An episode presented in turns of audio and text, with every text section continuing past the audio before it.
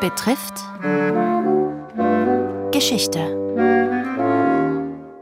Diese Woche einstiges Großreich unter Oberhoheit Tibet.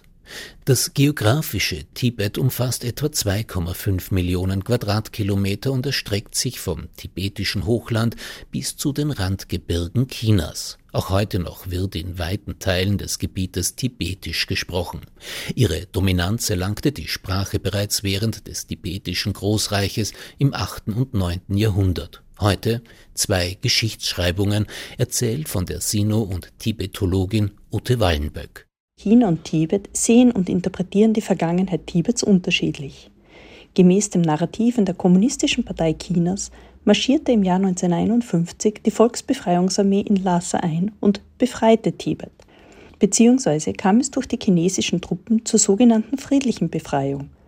Im Narrativ der Exil-Tibeter hingegen wurde Tibet von China erobert bzw. annektiert. Was ist eigentlich Tibet? Um welches Gebiet bzw. um welche Region handelt es sich? Tibet wird zumeist mit der heutigen Verwaltungseinheit der autonomen Region Tibet innerhalb der Volksrepublik China assoziiert. Dieses Gebiet erstreckt sich über die zwei tibetisch-kulturhistorischen Provinzen Ü und Zhang, besser als Zentraltibet bekannt. Hierbei handelt es sich heute um das politische Tibet, welches sich jedoch vom historischen und ethnokulturellen Tibet unterscheidet. Dieses umfasst nämlich neben Zentraltibet nicht nur Teile südlich des Himalaya, also Teile des heutigen Nepal, Pakistan und Indien, wie auch das heutige unabhängige Königreich Bhutan, sondern auch Gebiete der heutigen chinesischen Provinzen Qinghai, Gansu, Sichuan und Yunnan. Bei letzteren Regionen handelt es sich um Ost- und Nordost-Tibet beziehungsweise um die kulturhistorischen Provinzen Kam und Amdo, welche aus heterogenen Gesellschaften bestehen und in der Geschichte über keine zentralen politischen Autoritäten verfügten. Es ist hervorzuheben, dass Kam sowie die Gebiete südlich des Himalaya ihre eigene Geschichte haben. Bei der Dokumentation der Geschichte Tibets liegt das Hauptaugenmerk zumeist auf Zentraltibet, da Tibet als zentralisierter Staat mit Lhasa als politisches Zentrum dargestellt wird. Doch Lhasa konnte seine Zentralgewalt nur in wenigen Perioden auf Ost- und Nordost-Tibet ausdehnen. Auf der Suche nach einer geeigneten Definition von Tibet stellt sich des Weiteren das Problem, dass die tibetische Kultur nie ein Konzept der Nation in Bezug auf ein klar definiertes territoriales Gebiet entwickelt hat.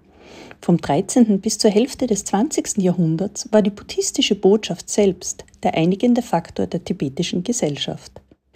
Im Gegensatz zu der im alten bzw. vorkommunistischen Tibet vom Klerus übernommenen Geschichtsschreibung mit der tibetisch-buddhistischen Selbstwahrnehmung als Grundlage wird im dynastischen China von den von Beamten verfassten aufeinanderfolgenden Dynastiengeschichten gesprochen, deren Ziel es war, alle Dynastien als offiziell chinesisch zu kanonisieren.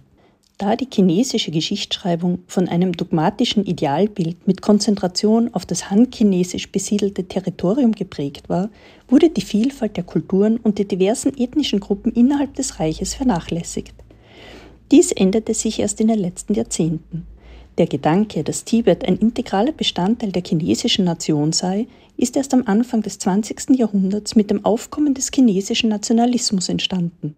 Mit Ausrufung der Republik im Jahr 1912 wurde China als eine große unabhängige Volksgemeinschaft definiert, welche aus den sogenannten fünf Völkern bestand, den Han-Chinesen, den Mongolen, den Tibetern, den Muslimen und den Manchu. Mit dem Machtwechsel von den Kuomintang zur kommunistischen Führung im Jahr 1949 veränderte sich die Narration der Geschichte. Die Kommunistische Partei illustriert den Erhalt der gesellschaftlichen und politischen Einheit mit Einbeziehung aller sogenannten nationalen Minderheiten sowie die Legitimierung der territorialen Integrität.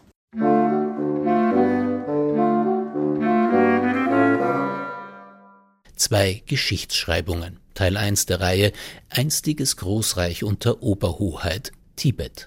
Es berichtete Ute Wallenböck. Die Sino- und Tibetologin unterrichtet am Department of Chinese Studies der Masaryk-Universität Brünn. Gestaltung Andreas Wolf, Redaktion Robert Weichinger, morgen die Anfänge.